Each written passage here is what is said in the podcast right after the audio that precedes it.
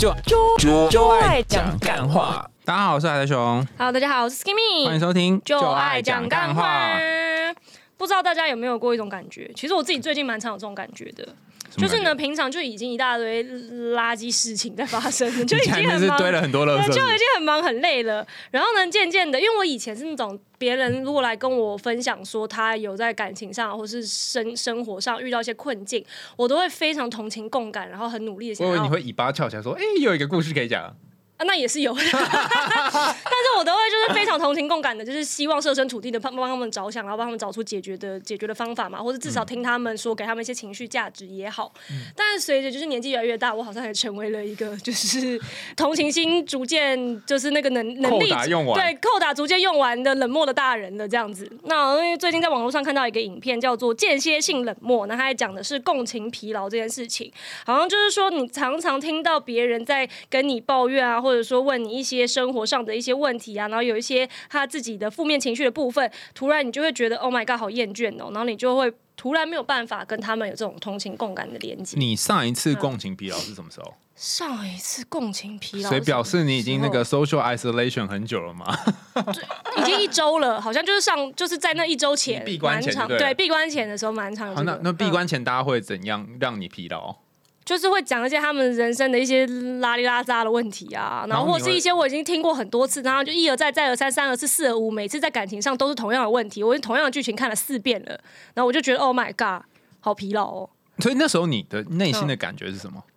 我就是觉得 shut the fuck up，但是我又不能这样跟他说，那我还要，但是因为有有尤其有些又是很好的朋友，所以呢，你要我说假话，然后去敷衍他说哦，他怎么可以这样子？天哪，什么讲这种话，我又会觉得说，那我就对他不真心，对吧？但如果你要我对他说真话，说问题就是出在你身上，我也不好这么还需要我讲对？我也不知道他到底现在几次了对，不知道他现阶段能承受到什么程度，所以最后就变成我没有话可以讲，但是我心里又有满腹的话想要讲，然后不，就是变成我觉得很痛苦。那时候在在做什么呢？就什么都没说，我就说哦啊，这样子也不错啦，啊换个角度想。没讲是一样吗那不？然我要讲什么？我就是没有东没有话可以讲啊，两边都不能讲啊。然后我，所以我就是很痛苦啊。哦，哎、嗯可是你这样才是有感觉啊！你有一个痛苦，表示你还有感觉啊。哦，是这样吗？对啊，就是嗯有的情况是等到你在那个前面都已经觉得你是一个植物，就是他讲什么话你都没有什么反应，然后很像穿一个盔甲，他所有的情绪丢过来你就锵锵锵锵锵锵，然后子弹咚咚掉到地上。哦，啊。哦，看来我还是有生而为人的这个古道热对你还没有你肠啊。你的那个那个等级还没有训练到这么高。OK OK，就是你还没有到很疲劳啦。对啊。真的很疲劳就会这样啊！我知道，嗯。比方说你可能去一些比较辛苦，他们公家单位或者是有一些业务员，他还在那边接洽老半天，然后一到下午，譬如说四五点的时候，哦。他已经很累一整天了，然后你你拿东西给他，他一定不带感情的啊，对。拿过来谁？身份证照，对，就是这样不是吗？嗯，就是他情绪还有急诊室的那个帮你受理你的急诊要求的那个护护理师小姐，永远都是态度就是这样子不。是，但是因为他们已经累一整对天了，我就是确确实觉得他们很辛苦，因为会我之前去挂急诊的时候，就有看到那种阿嬷阿嬷自己经痛，但是就是不确定自己是经痛还是怎么样，一直去说肚子痛，然后一问之下发现其实是经痛这样。哦，护士也感到惊讶护。理师就说：“那你为什么一开始不说是经痛？”然后我就听到他在旁边骂那个那个那个阿妈，然后我觉得好好笑。不是因为护理师他可能就是白天也经历过很多事情啊，然后今天就很累了，他也没有办法，我觉得那个是我唯一可以就是觉得他们真的就应该这样子，没有那个也没有人期望他温柔。最早研嗯。究、研究这个概念共情疲劳，它英文叫做 compassion fatigue，、它就是在做精神科护理嗯。相关的这些护理人员，然后还有一些呃就是医疗工作者，然后发现说，哎、你如果一整天都需要对这些病患啊或来访的人们，就是一个很高关怀他们的状态，对。最后你会很累。对，然后后来引申到空姐也会，嗯，空姐会，哎呀，需要什么呢？你要你要糖吗？还是你要茶还是糖？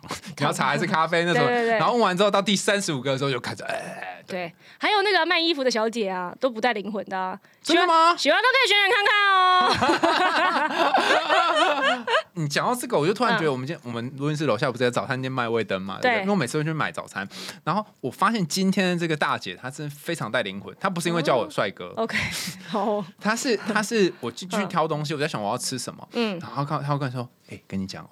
就那种很像讲秘密一样的，他跟你讲，你知道我们最近推出了两个汉堡，一个是什么什么什么牛肉堡，然后一个是什么什么鸡排堡，然后都是用烤肉酱。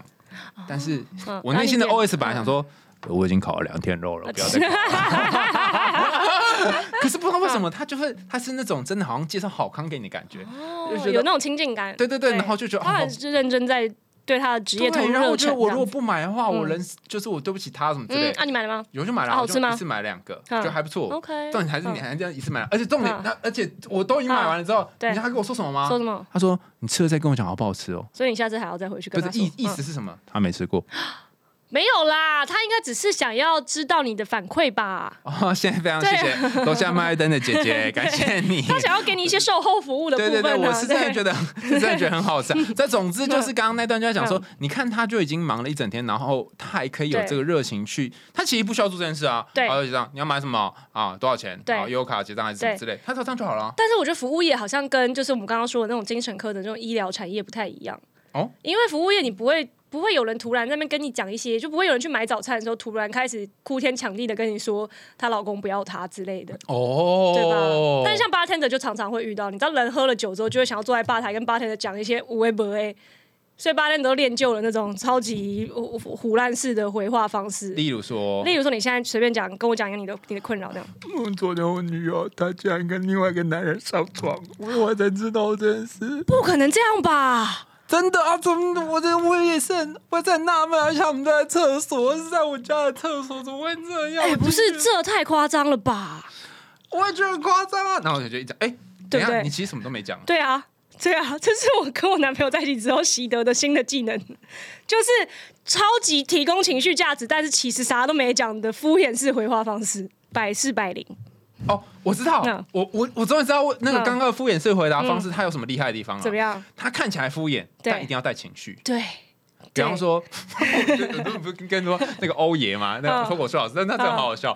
他他就说，你知道吗？那些在在讲什么政论节目的嗯哈，他们就无论如何都一定要批评某某政党。对但是他的批评通常是没有任何论点的，没有论点，你还在批评满满的情绪，对，怎么对满满情绪，怎么样批评呢？没有技巧，全是情绪。对对，他他一开始把情绪丢出来，他就讲一个例子，他就说。嗯你知道吗？今天是中秋节，知道什么是中秋节吗？大家团聚的日子。请问要带这么多情绪吗？还没有，后面还有啊。他说那个什么什么党，就是从你们执政开始之后，你知道吗？今天中秋节，台风竟然来了。台风为什么会在中秋节来？以前几年有来过吗？现在竟然来了，这还有王法吗？等一下，这中秋节嗯台风是不能来完吗？完全没有逻辑，但是有很多情绪。对然后就逻辑零，哦情绪一百。如果对了，如果你是支持某某政党，对吗？为什么？对，就是这样子的对，感觉。所以所以你嗯刚刚的那个路线，完完全就全就是同理那个原来是这样啊，对，完全同理的那个难过的人，就呃 对对对，怎么会这样？不可以吧？就是抓住他的的情绪，然后精准的把他情绪再返回去给他，这样子。对。对，那刚刚讲的这段呢，听起来好像是八天的绝招啊，对不对 对？但是他在那个呃，有一个我们有一个治疗学派叫做情绪中心取向治疗嗯，就 emotion focus，对果然就是带很多情绪。哦但但不是像你刚刚讲的，它其中一个方法叫做 tune，就是调调频、调声音嗯。假设你的情绪只有十，嗯我就帮你调到一百。然后你你只表达十，然后我帮你把那一百讲出来。那一种是像你刚刚那种表演的方式，一种就是你讲一个情绪，我帮你堆叠很多的情绪词，让它变得更深或更大。那这件事情蛮怪的嘛？嗯为什么我们都希望嗯情绪可以不见？为什么我要把它调大？还是就让他一次出来之后，你就发现其实我的好像也没那么严重嘛。我后来终于了嗯了解一件，它有点像是那个你便秘的时候帮你通肠，哦，就有什么就一次来吧。对，然后全部都哎呦，突然就好了这样子。OK，所以它是会需要一个宣泄的过程。嗯那你你男友那时候在讲这种八天的，应该就是某用某种这种技巧，所以听的人就哎、来抱怨的人就会讲他自己的事，对他就会。对他就会讲到他觉得差不多为止，或是讲到那个 bartender 终于找到一件事情可以去忙别的地方的时候为止，就是、哎不好意思，我做个酒，然后就飞到这样离开那个人、哦而且从头到尾他只要重复几句话就好了。对啊，怎么会这样？没可不可能吧？？对，然后可能再加上一些个人爱用的那种比较幽默的个人讲话的方式，让你觉得他好像不是在用套版回回复你。那那你也可以这样为你的姐妹啊，对啊，我最近我我最近又开始想使用这个方法。因为跟你的 style 比较不一样啊。对，但是我最近开始使用这个方法，但是我觉得对女生我好像比较没办法使出这种，因为我觉得女生好像比较。尤其是我姐妹，可能跟我都太熟了，她们知道我不细腻，就在敷衍她的时候，就是她们很精准的知道我在敷衍她。哎、那你这么一说，我突然觉得男生好像比较容易被敷衍呢、我跟你说，我最近听到一个理论，我觉得超有道理的，嗯就是黛拉跟我说的。然后说她有很多就是 bisexual，就是双性恋的女生朋友嘛，然后会跟她就是大大概会产生两种跟异性恋男生交往的感想，一种就是觉得哎。嗯就男生呵呵 就这样。还不如女生好这样。但另外一种会觉得说，男生其实就是跟他们聊天还蛮轻松的，你就瞎鸡巴乱讲敷衍他，他就觉得聊得很愉快这样。然后就 确实是这样没错，哎、真的呢！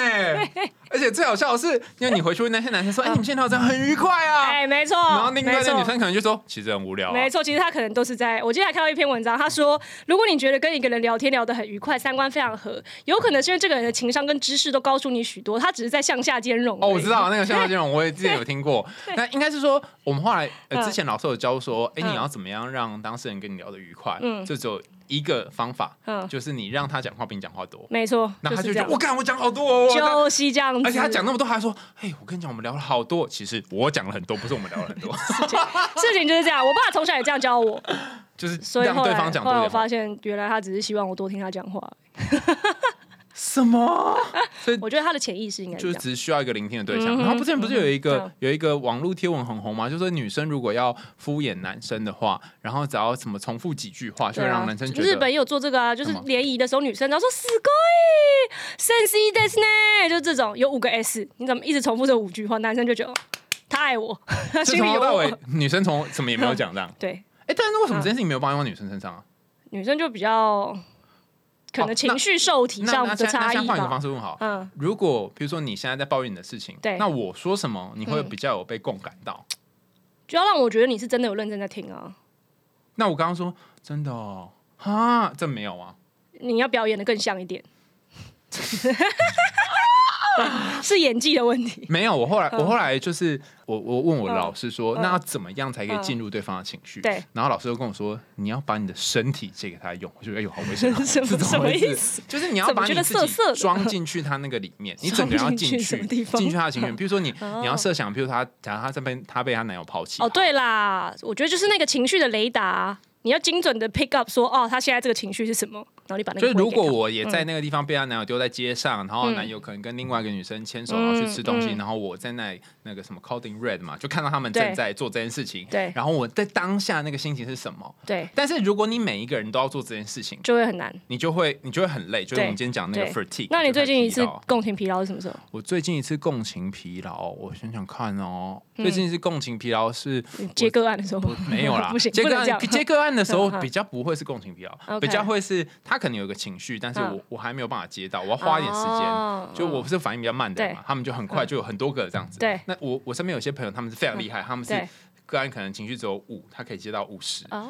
也蛮累的，因为他每个都要、对就是超支很多。但是可能有一些我的个案可能是五，然后我可能嗯就是三这样子。对，要花一点时间接上。然后，那我最近有一次共情疲劳是我在跟哦我在跟我女友吃饭的时候，嗯然后我们去吃一家非常非常好吃的臭豆腐，嗯然后他就问我说：“哎、你觉得这臭豆腐怎么样？”嗯我然后我就说：“嗯，就这样啊，没没什么特别，就一般嗯臭豆腐、啊。嗯他说：“你不觉得这味道怪怪吗？”我说：“臭豆腐味道不是本来就臭臭的吗，那有别的样子吗？”对，然后我就说：“可是他他要告诉我，可是嗯我就觉得哪里很嗯怪。嗯然后我就说：“我，我是吃不出来，因为我就是一个很迟钝的人。”然后他突然一下开始有一嗯有一个很奇怪悲的，从中来吗？对，他就有一个很奇怪的感觉。嗯然后我那一天已经就工作一整天，我就觉得很累。对，然后我就我无法进入他的他的，他应该就是想要跟你进行一些针对这个味觉世界的深度探讨，但是你无法，他就觉得说：“天哪，我怎么会跟这样的人在一起？”是这种感觉吗？我我不知道，因为我没有在那个里面嘛，OK，对不对？OK 哎但哇，你好快哦，你立刻就 啊就开到那。对，然后我就看到有有点落寞，但是他又不知道该怎么讲。然后他好像又是很想告诉我说他怎么了，但是他又觉得如果嗯。又觉得他如果讲了之后造成我的情绪负担，他又觉得有点不好。对。然后就是他那边千回百转，刚刚对这个都是我事后才在想的。对，那当下就有呃，大家哎 OK 怎么了呢？呃，托福就一般的啊，结果嘞，结果他就他回去的时候，他就回去就解释给我听刚对刚那一段发生什么事，所以他对。是真的蛮有点脑，他可以他可以事后告诉我那时候发生什么事。他所以到底发生什么事？他觉得那个臭豆腐应该坏掉，哦可是臭豆腐坏掉其实很难吃出来，对对啊，因因为毕竟是发酵坏掉的食品，对，是坏多跟坏少的差别。我问他说嗯哪里嗯坏掉，他就说讲不出来，就是这种感嗯觉。嗯所以你看嘛，对就是有些人就是会讲哦，只是这种感觉。嗯，对，然后我就没有，然后那个时候我就觉得，如果今天是在早上一大早吃臭豆腐，是也蛮奇怪，但是我可能就可以有办法。但如果是工作一整天，这是共情疲，劳吗有没有？但我到最后才要去进入那个情绪很难呐、哦，？OK，你要共情疲劳的情况下，嗯不一定是对方要求你要共情。啊比方说你在工作的场合，你可能嗯天天都要共你就知道你那时候要共情嘛。对对对对。但是你回到家或是你要休息的时候，你身边的伴侣不一定会告诉你说，请现在使用共情，对吧？覆盖一张共情卡结束这回合跟你讲啊。我觉得这个情况才是比较危险的。啊，因为因为你不知道他现在到底要什么东西，对，然后你就觉得我好累，我现在只想要看着天空发呆。但是他却要跟你讨论隔壁老王的事情。对对对对，所以你就会觉得很累，然后你就无法进入那个状态里面。嗯。对，反正但总之就是共情疲劳，它会有一个几个很明显的症状啊，嗯。大家可以看一下自己有没有哈。那共情疲劳，刚刚说最早是在研究那个精神科的护理师嘛，对。那这个人叫做 Figley 哈，然后他嗯当年研究呃共情疲劳，发现说，如果你你如果感觉到自己有一点哎同理别人有点卡卡的状态，可能会有第一个会是恶心呕吐、头晕，OK，然后第二个是你会很容易生气，然后易怒烦躁，嗯。然后第三个是你决策的能力会开始变得很差，嗯。然后第四个你会出现一些过度的行为，比方说，嗯，然后说这个人他不应该，假设你是护理人员或是医疗人员，反正这个人不应该开药给他，但你就开一个药给他，嗯。或者是个人说啊，那你就就不用来啦什么之类，你就讲出一些很夸张的话本来不会讲的内容，但我的确有一次有这种感觉，就好像也就是工作完，就是好像接了几个，然后回到家的时候，呃，回到坐捷运回家的时候，嗯突然觉得很想吐。是真的觉得很想吐，但我觉得嗯应该不是个案原因，就是我可能自己很焦虑，那时候对很多事情，对，然后是真的会想吐哦，然后我就跑到台北，我记得非常清楚，嗯台北站的厕所，然后进到厕所旁边，然后进去里面呢，准备吐，嗯，发现吐不出来。对，没错，嗯它就是一个干呕的感觉。我有时候也会这样子，就是我只要情绪比较，就是你知道肾上腺素分泌过多的时候，你什么时嗯候会有情绪比较多？我以前我以前是，如果今天晚上去夜店，我下午就开始想要干呕。等等一下，我有一个问题啊，去夜店不是要放松吗？那为什么去夜店前要先干呕呢？我就是也是这种感觉，就是可是我觉得好像我的身体兴奋跟焦虑，好像它呈现出来的生理的反应会是差不多的，就是都会干呕，焦虑也会想要干呕。哈，嗯，所以你每一次要去夜店之前，你都要后来就还好了。后来去夜店不用那么认真打扮跟提早准备的时候就还好，哦，我知道。嗯所以你的意思说去夜店会有被评估的焦虑吗？是被评估的、呃有可能吧？为什么我也不知道哎、为什么？还是是我觉得要打扮好累哦，就是要那么多的前置作作业，然后觉得很懒惰，然后觉得这件事情其实有造成我一些压力之类的吗？也有可能是，也有可能是社交上的压力。哦，说要跟很多人讲话。，对哎，等一下，我有点不懂。所以进夜店不就是看一个人，然后聊天讲？对啊，所以我至今也没有搞清楚我到底为什么去夜店前会想干呕。哦，好有趣哦。那你下次啊，嗯可能也来不及，因为现在不会，对不对？现在不太会，对，我我觉得下次你可以在干呕的时候嗯感觉一下嗯是发生什么，可能肚子啊嗯或哪里，然后有没有什么话要告诉你？他可能会说，其实我很不想去之类的，或是对，好像是哎、那你不想去，为什么还去呢？但是就是我的我的理智在告诉我说去了去了去了，然后我的感性跟我说不要去了不要去了不要去了。等等，好，嗯所以这就要问说嗯，去的那个理智上会得到什么好处？可能就会上会得到晚晚上。对对，就是一种都市的小冒险这样子，那感性上的坏处是什么呢？就是觉得你留在家里睡觉多舒服啊。哦，那你可以嗯都市冒险之后，然后把它带回来睡觉啊。对啊，所以通常就是去完回来就没事啦，也不会有什么负面的那个。但在去之前还是会有那种奇怪的干呕。哦，你这次好有趣哦！人家嗯共情疲劳是嗯你一整天都是那种呃工作室的，然后你这次这叫做自己找事事给自己做，让自己很累这样。没有，但是如果我就是像我上上个礼拜之前，就那三周，就是有太多外物，然后局，对，然后就是你知道接触太多，其实不算是在我真的就是亲密圈的朋友。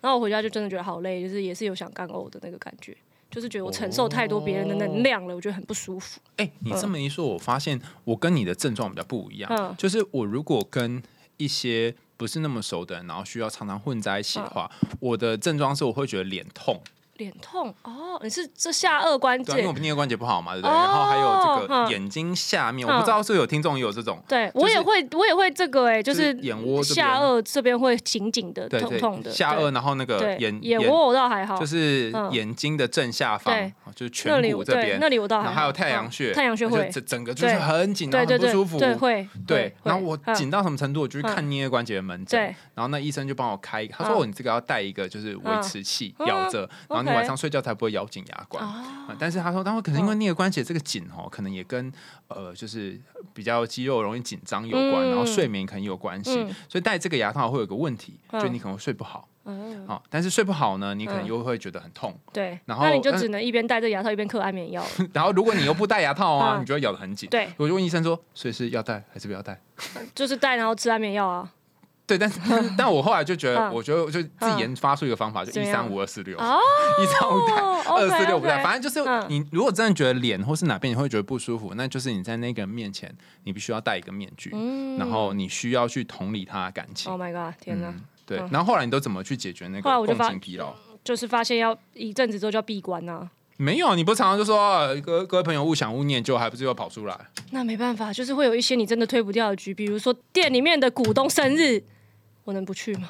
你就寄个简讯，或是啊不行哦，这样子？对吧？就是会有这种，当你的人际关系成为土石流的时候，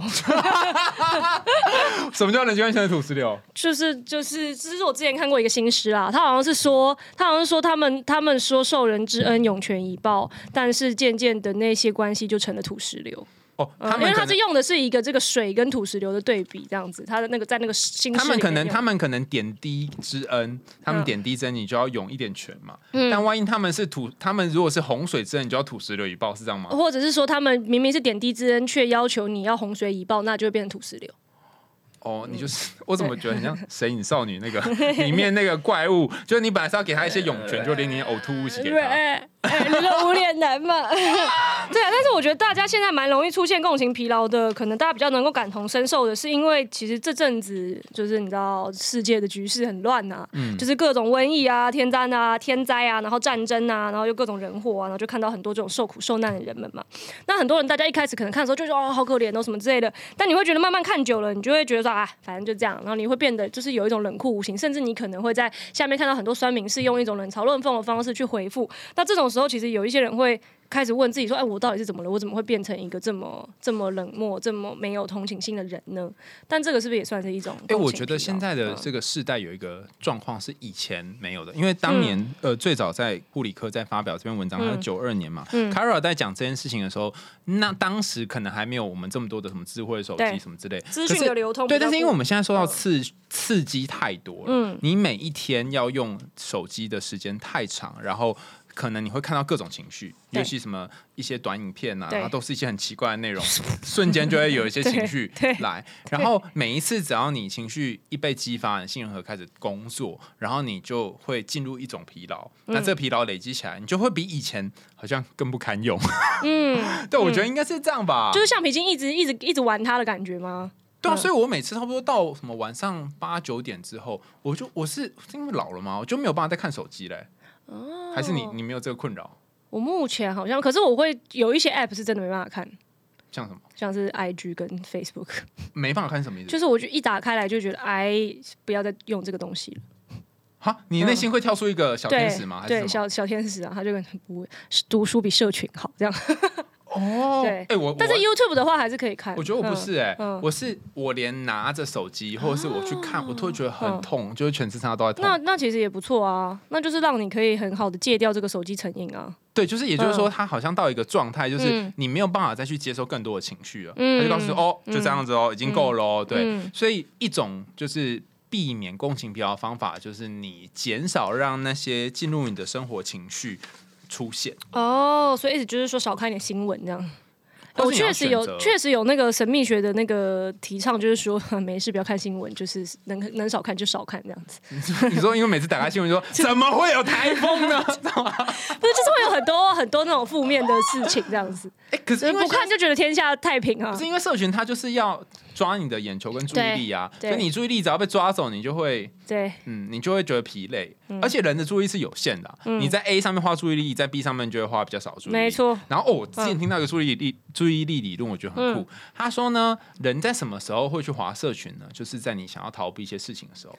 可是你想要逃避一些事情的时候呢，嗯你那一件事情应该要花你比较多注意力嘛？对，但是因为人的注意力是有限的，非常多研究都都说人的注意力是非常有限的。对然后呃，假设你的注意力是一百，你那件事情应该花八十的注意力。对。然后你把二十的注意力花走去划社群之后，你又花了三十，花五十。我看了一个影片，对。然后你的注意力就变越来越少嘛，最后对只剩下三十，你就没有办法再做那件事啊，哦。你的油就不够嘛，对不对？哦。此时怎么办呢？嗯哎、你刚好还可以兑换两个小时的社群，你剩下三十趴的注意力，所以你就继续再用社群，然后那件事情就做不完。那此时你注意力不够的情况下，你又会有那件事情拖延的压力，对。然后又觉得好罪又好好烦恼，就继续在用社群，啊，所以永远都在一个每一天都很疲累。对，对，但是你的注意力又一直被社群抓走，对然后你没有办法做你要做的事情。读书比社群好。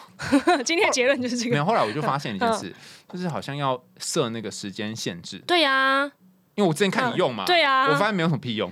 对，就是你会久了之后，你会习惯，就是在点那个多用一小时的那个。对，但是对但因为我我后来发现嗯手机有个功能，它是嗯可以，就是你可以选择，比如说嗯社群软体，就是嗯加起来加总几哦，对啊，啊，我是这样选的啊。对然后但是我觉得它那个时间有一点那个。因为我现在是选一小时，但是它一小时是 Facebook 跟 IG 加起来一小时，嗯但是你知道 IG 因为它要联动聊天功能，所以有时候你哦其实不是在刷 IG，你是在回一些工作的讯息，结果那个时间就没了。然后他接下来接下来下一个好像就是三还是五了，可三又太多，我就想要二啊，他没有二啊，我就很气。哦，哎，那你就可以跟你就可以设自动跟自动苹果的人说一下？不是啊，你就哦设 你就设自动讯息说，嗯请你寄信来或什么之类的啊，你不要让那么多讯息都在你 IG 里面。可是我觉得设那个自动回复对朋友是一个很那个，就像我每次密你的时候，你那时候也会回我说海苔想说什么都想说干闭嘴，好，这好像也是哦。对啊，就很烦。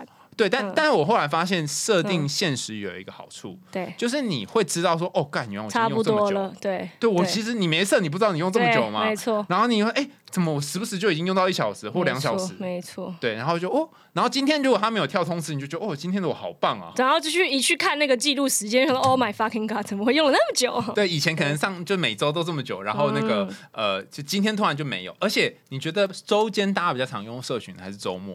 周间吧，为什么？因为实在有太多要逃避的事情了。对啊，嗯周末理论上应该更多时间嘛。但是周末就可以拿去玩耍，对，因为周间就没有办法。没错。所以其实 就是 社群是最多的薪水小偷这样。嗯，那你自己觉得要怎么解决那个疲劳？我不知道哎、你不是的话，你不是打坐冥想吗？啊，对啊，对啊，这个也算吗？也算啊。哦，它是它是一种可以被填补的能量，就是注意力是可以被填补嘛。但是你对对对，要自己帮自己充电就对了。对，你要做这个嗯放松，然后嗯然后这真的有用吗？有用哎、可是我觉得就是你要挺过一开始的那个，因为有一些人他是没有办法冥想，一冥想就是一要静下来面对自己内心那纷乱的声音的时候，因为之前有个大师，就是那印度大师，他就说现代人的脑袋都是用猴子去管猴子。就你的思绪就已经是一大堆乱七八糟乱窜的猴子了，你还尝试要用另外一只猴子去管它，所以很多人没有办法在冥想的时候面 面对那一那一群乱跑的猴子，他会觉得 Oh my god 好痛苦，我没有办法，就是你知道会想要跟猴子一起玩。那猴子来的时候怎么办？猴子来的时候，你就要坐在旁边，静静的看着那些猴子做他们的事情，然后呢？然后你就静静的看着，那猴子呢？然后深呼吸啊，调整你的呼吸，慢慢你就会突然有抓到一个 moment 是，哎呦，这些猴子好像渐渐淡出了哦。然后你就掌握那个感觉，你就抓到冥想的精髓。不是不是嗯，那可能隔一阵猴子又回来了，对呀、对呀、那你就要再继续 focus 在你的呼吸上啊。然后猴子慢慢慢慢又淡出，就猴子等一下所以猴子根本就不存在。猴子是就是在你的意识，但是你去冥想的话，你其实是要进到比意识更深的地方。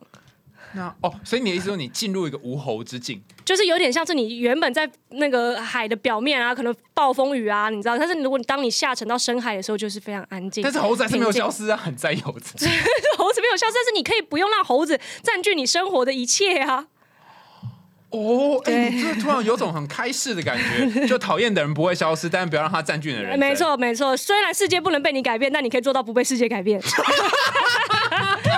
烂爆啊！搞老半天世界还是没有改变嘛。那没办法，但是至少你没有被世界改变。如果越来越多人这样的话，那你不就改变世界了吗？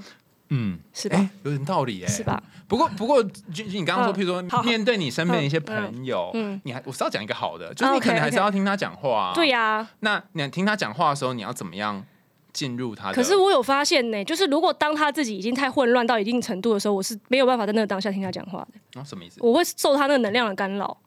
就是我知道他现在是我不管讲什么，他都会要么没办法听进去，要么曲解。那我们没有办法进行一个就是有建设性的谈话的话，那个也会让我觉得我很就是那个是让我觉得最共情疲劳的一点。就是那个之后我回家之后要做超多冥想，才能把这件这个东西就是你知道补起来。但是如这个果会有会，但是如果说他已经从这个混乱当中自己稍微比较恢复了，可以开始进行一个理性的对谈的时候，这个的话我是很愿意听他说的，而且这而且这样子的对谈是会让我有感受到能量的。等一下，嗯哦，你有进入了一个我无法进入的世哦，界，是？吗？是吗？就是因为我听说有一些人。呃，他是什么共感人嘛？对。共感人是你有一个情绪的时候对，我可以共感到你的情绪，对。然后你会传给我，然后我甚至对哦，我有这种感觉，对。但是因为我不是这种人，我是钝感人，就是哎有什么呢？然后你到底可是你不是也说你常常会因为太跟别人太过想要同情共感而让自己很累吗？还是你是努力尝试？我我这么说好了，就是我觉得我的身体可能是共感的，啊。可是我的大脑不是，所以我的身心分离。嘴上说不要，身体都挺诚实。所以蛮多的时候就是我会觉得不舒服，可是我不知道啊但是你不知道啊。对，但是你是属于知道你有连接在一起。但是我以前也是钝感诶、你要这样说的话，我以前也是身体已经感受到，但是脑袋不知道。但是我是后来就是开始，你知道沉淀之后，然后开始接触心理学，再来神秘学，再来冥想吧。之后我有把这两个东西合而为一了。我有一个问题，你我现在人中吕布，马中赤兔，合而为你一。是从哪里怎么打通的？怎么打通的吗？就是你要先打通那天会有一道光洒在你头上吗 没有，？它是慢慢的过程啊，这会有几个 moment 是有光洒下来，对，然后是真的光哦是没有，就是你在脑海中感觉是猴子的光，什么意思跟啊？猴子在同个世界的光，不是啦，就是你要先从自己的自己的那个情绪去开始那个啊感受啊，嗯，然后你透过自己的情绪感受之后，你会发现其实有很多东西不是因为你的情绪而产生的，是你只有跟这样子的状况下的时候，你的身体会有那种感受，那你不就可以连接回来说，哦，那也许这个情绪压根不是我的，就是是这个人给我的吧？因为而且有时候你会就是比如说你会有一些不像你自己平常的反应，或者说情绪，或者讲出一些话，那你这时候就可以去反思说，哎，如果我现在会讲出不像我平常会讲的话，那是不是这个东西其实压根就不是我的，是别人的呢？我说别人附身在你身上，对，就是别人的能量传到我身体里之后，我的身体做出了反应，那其实不是我的能量。哇哼，你可以区分这个哦。要要要要一阵子，现在我现在也开始刚起步而已师，傅，请问要修炼几年 才可以达到这个境界呢？可是我也才半年而已啊。因为嗯。因为我很多时候会觉得不舒服，但我也不知道为什么会不舒服，然后嗯。就是觉得不舒服对。这样。然后，但你刚刚讲这个情况，杨洋是说嗯，比如说我到一个呃卖臭豆腐的那个又是臭豆腐卖臭豆腐的空间，然后发现哎怎么这里这么臭啊？我身上怎么那么臭啊？哦，其实是臭豆腐在臭。对对，差不多就是这种概念。对，但是其实那你身上味道是从他那边沾染过来的，没错。可是你要去分辨说，首先你要意识到说，你正在一个卖臭豆腐的店里面已经我觉得首对，首先是你要先认知到你是一个怎么样的存在，然后 突然开始变成形而上学的讨什论。么叫做认识？我真的这我嗯很多的例子就是你的，就是你的，你的光明面、阴暗面，你要自己对这个有一些理解啊。嗯嗯啊，比方说今天今天我可能觉得很焦虑，那我怎么知道这个焦虑是来自于就像比如说，就像你是一个杯子，那你是不是放到一个水里面的时候，你的杯子里面就会充满了水？但是如果你一直没有意识到你自己是杯子，你觉得你自己是个圆球的话，你是不是就一直搞不清楚你里面的东西是什么？但如果你意识到你是杯子，你就会发现这个水是这样子流进去、装进去的啊。但是你还这个要知道说你嗯现在正在水里啊，对啊，对啊，你你你可能不知道，你可能就觉得哎，到底为什么我觉得好焦虑啊？就发生什么事了啊？，所以才 所以才说你要从猴子那里脱离啊。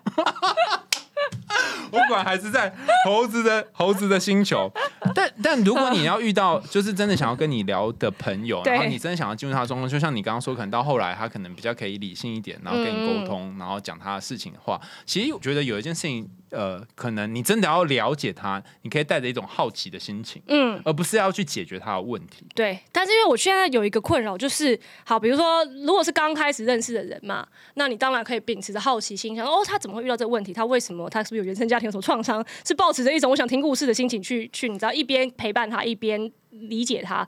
但是太熟的朋友，就是你都已经知道他。前五季在演什么了？你对这角色已经有充分的理解了，这个好奇心就很难呢、哎、可是这样我就会好奇说，哎、你怎么嗯就是剧本都没有改啊？我会好奇这个啊。但没有啊，这个答案就是因为他就没有成长啊。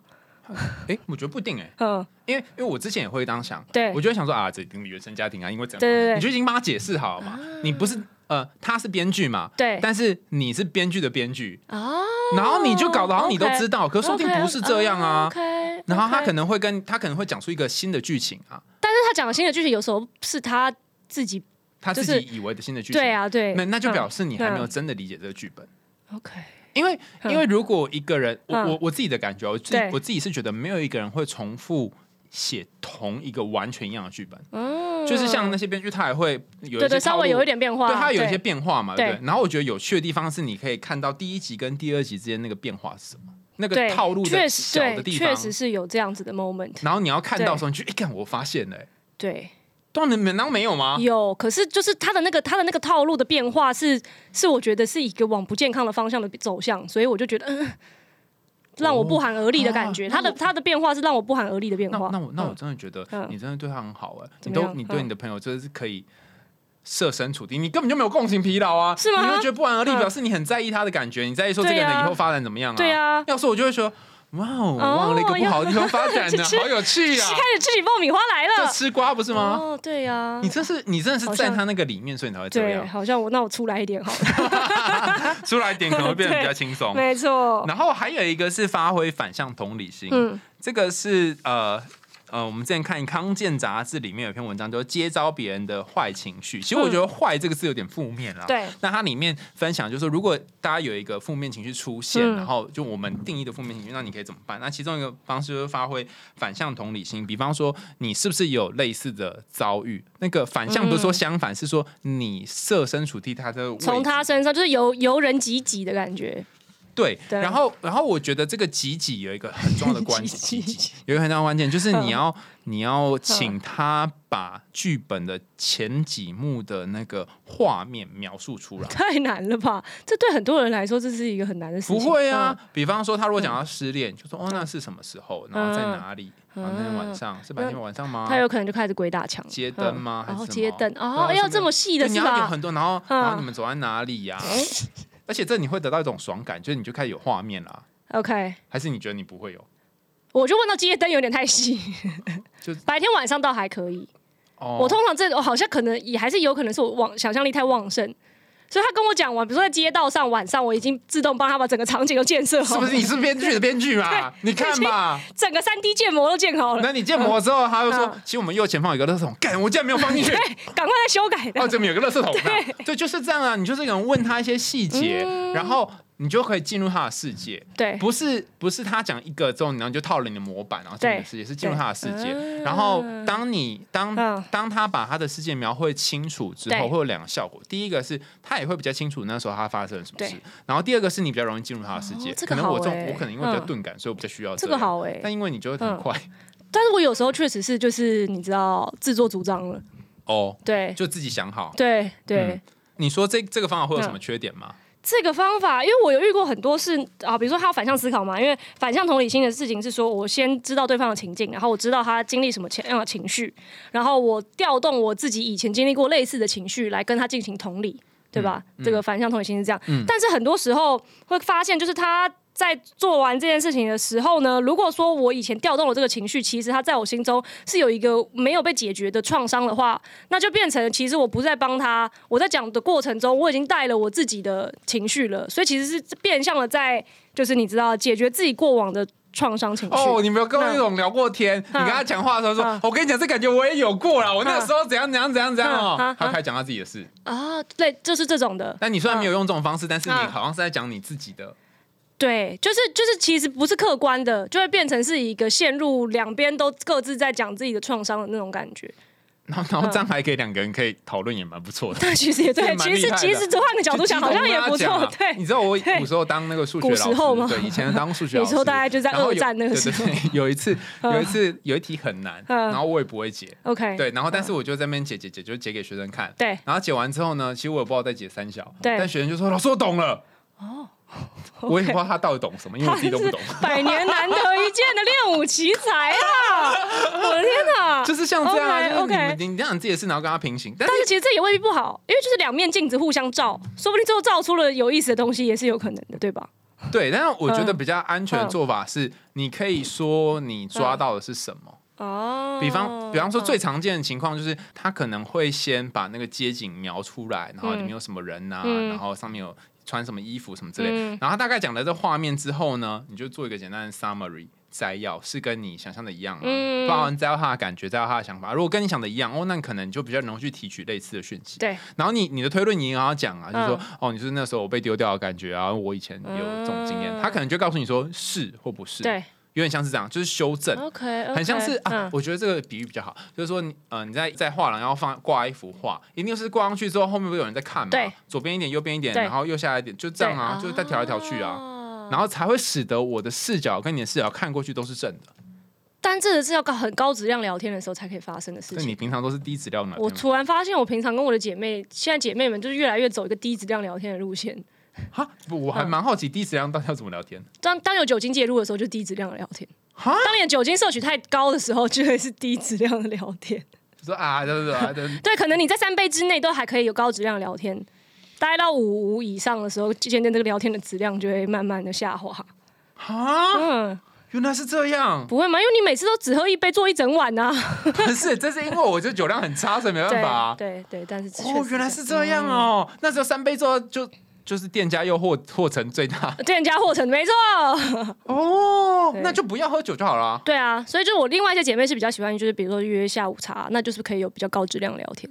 哦嗯，但高质量聊天本身也会很累。对高质量的聊天，确实你要如果要很 focus 的话，也是要你要前一天先充饱电才有办法高质量聊天。所以现在要讲充电的方法。嗯，就是如果如果你要去跟人家做很多的情绪共感，然后充充电的方法，一个就是刚刚讲冥想，嗯你还有其他充电的方法。你的充电宝、行动电源是什么？我觉得让身体放松好像也可以就是按摩啊、泡澡哦这种物理性的，物 物理性物理性放松吗对对，？或者什么亲近大自然啊。哦或是如果有一个人是你跟他聊天，你每次聊完都会觉得能量满满，那也可好像也可以。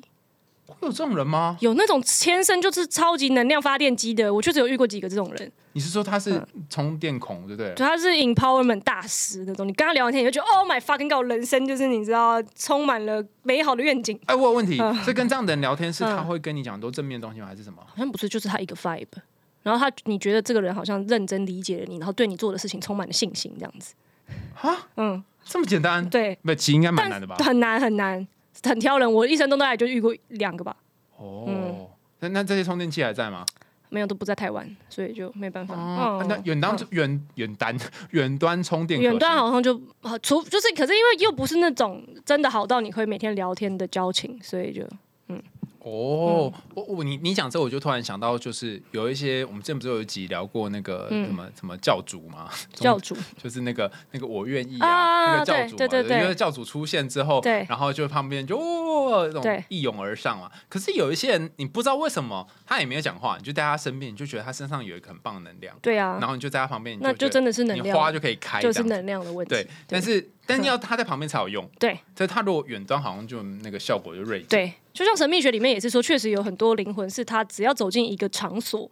这个场所都会受到他的能量的影响，这样子。但是因为像我看了那个神秘学派，就是说你不管是催眠或者什么，你不能远端进行，因为他觉得远端那个能量就没有办法这样子去那个。远端不能透过光线或网络，对不对？好像不行啊，好像是物理性的距离。就那个那个什么嗯魔法公主里面不是什么山猪走出来，蚁术走出来的时候，一踩那个旁边那个草就就枯萎嗯类似这种的，对，所以有一个人嗯。一走进来，然后那花都个开了，盛开。你，说什么花？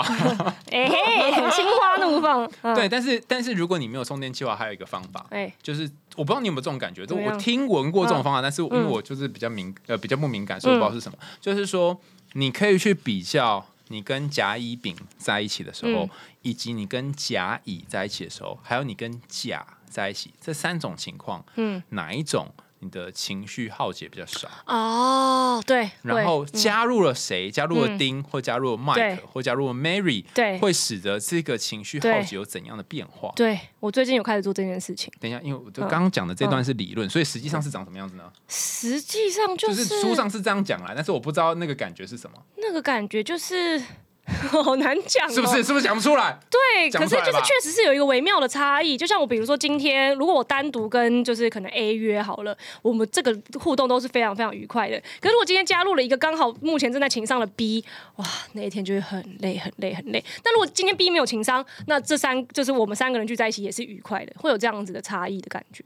但是你就是，我觉得要先要做到这件事情的时候，你必须在前面几次你们一起相处的时候，是有意识的去察觉到，我今天做完这件事情，或是跟他们聚会完之后，我我的感受是怎么样，就要先有意识去收集这个资料，你之后才可以做这个分析。所以你每一次去酒吧或者夜店回来，你都会问说：“Skimmy，你今天过得好吗？”没有，最近才开始的，大概就这一个月。等一下那你每天回家跟自己说：“Skimmy，今天过好吗？”也不是每天回家，是你回家的一回家那个状态，你大概会知道你今天是开心的还是是很累的、你内啊。在小 Skimmy 会跟你讲什么？有有有一就是你知道浩劫的时候就会讲，Oh my fucking god, so tiring, Jesus fucking Christ，就是希望大家全部都去死这样。那好的时候呢？好的时候觉得啊，今天蛮愉快的这样子，然后我会感觉到我就是更有动力去做一些事别的事情。那你宁愿小公主都跑出来啊？这样啊！那会有这差别？会啊会啊，身体的状态了骗不了人的吧？身体跟情绪的状态是很我。每天回家都是这样，呃，那你就是每天都处在很浩劫的状况，对啊，那你就是每天都浩劫啊。我很少有那种嗯有啊啊的情况哎。我跟你说，要让自己休息一下，可是我很常常休息，也没有啊还是你都是假的休息？那什么是真的休息？就是你是不是在休息的时候，还是一直有担心别的事情，比如论博士论文的一些 压力？我去我去按摩的时候，也就是没有办法休息啊，冥想的时候也没办法休息啊，我觉得很难那你压力来源到底是在哪？我觉得可能我很多没有还没有完成的事，就算是论文，我今天有写了一点，可是还有别的事情没有完成，对，就会你不会觉得事情都做不完吗？可是你有一生的时间可以慢慢做啊。哦，有点道理哦，对吧？你这跟那个死了可以睡很久，不如现在不要睡概念怎么不一样？不是，本来就是这样啊，人生不就这样吗？不过你刚刚讲的，嗯就是讲到一个要点，就是说，其实有些时候我们会以为是别人让你情绪耗竭，可是会不会是你内在那个承接情绪的杯子已经太满了？也是有可能，就是你已经、呃承担了很多的压力，然后没有办法再没办法再放多少进去，嗯所以我觉得可以做一个练习。刚刚讲就是你可以去去看说呃甲是没有甲乙丙跟有甲乙有什么差别，还有一个是早上起来的时候，你可以先问说，嗯，我今天杯子里面还有多少嘞？还有多少空格？那大概会有人每天起来就都是一百趴这样，装不下人啊，然后回家的时候说，嗯，还有多少呢？没了爆了。我想很多上班族应该是这个心情吧满，出来，对啊如果是钱的话就好了。真的是，真的是，就是那种他们想要请病假，然后老板问你说病因是什么，就是看到老板就是 就会生气，你离开公司就好了。那你要离开公司就好了。哎，有有的人是没有办法离开公司好。哦，就嗯之之前那个自习西西，他好像在一个分享会上面跟他讲，嗯他说你的生命当中有三个协调，对一种就是休息一下就会好的，对然后有一个有一种是睡觉就会好的，，对，然后还有一种就是一辈子都不会好的。哦，那那比如说一辈子都不会好的，像是没有没有，他就说嗯他他说，所以当一个我我忘记好像内容大概说，当一个主管，你就要很小心，不要让你的员工的第三条血条损血。啊，比方说，你这个蠢嗯货，你就是没有用，直接损哦，你说创伤的部分，对，它就变成一种对创伤，然后你可能要花很长时间都不会好。对。但是如果是说啊，你就回去重做，那可能就是睡个觉或什么对对可能会好所以你也可以每天去检视自己这三个协调，嗯。就说哦，我这个是睡个觉，哦，这条有补满哦，嗯。或是哦，我最近真的好累哦，我需要一个 vacation 这样子，嗯。然后第一条可以补满，嗯，然后我觉得第三条好像就没有第三条就只能找心理咨商师了吧？但但但他也没有讲说第三条要怎么办。他就是我，可是我觉得创伤，那你只能就是你要么就找心理，要么就是自己原谅这一切啊。没有，然后我最近发现了一个新解放。嗯哦我最近出版社请我推荐一本书，然后我还在看，我觉得我写的很好，嗯就到时候再跟大家分享。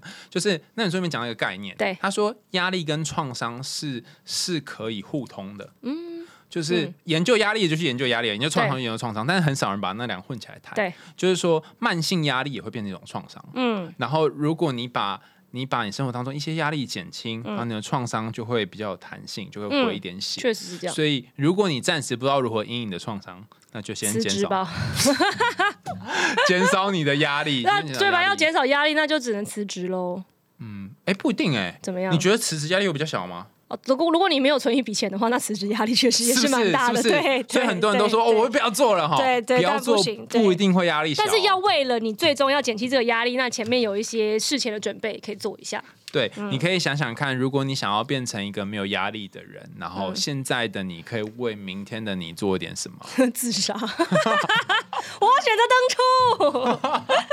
哎，你可以今天给自己小小小死亡一下。而且你不是有去那个死亡体验营吗？对啊，对啊，对啊，对对，他就是你嗯就躺进棺材里面，然后躺躺躺躺，然后就开始有很多人生跑马灯。嗯然后我觉得死个十分钟蛮好的，嗯因为你就会觉得说，哦，这个所有事情都不关我事了，对会更珍惜生的快乐吗？对。然后你起来的时候，他就会叫你对着录影机讲一段话，说你要感谢谁啊，然后人生可以重来啊，你有什么事情想要挽回的或什么之类，然后就觉得，哦，好像还有一些事情要做。嗯，对，所以其实我觉得你也可以去躺一下那个死亡体验，就是感觉自知是置置之死地而后生。嗯，对。但是如果大家有有什么就是可以对应情绪耗竭或者是调整压力的方法，欢迎留言告诉我。没错，或者是你最近有什么觉得非常共情疲劳的一个瞬间或者一段故事的话，也可以来信跟我们分享啦。嗯，想跟我们一起探索更多深层神秘或者欲望横流的人性吗？赶快订阅追踪起来，跟海苔熊还有 Skimmy 一起在每个周四听一个解放自我的故事。我们下次见喽，拜拜，拜拜。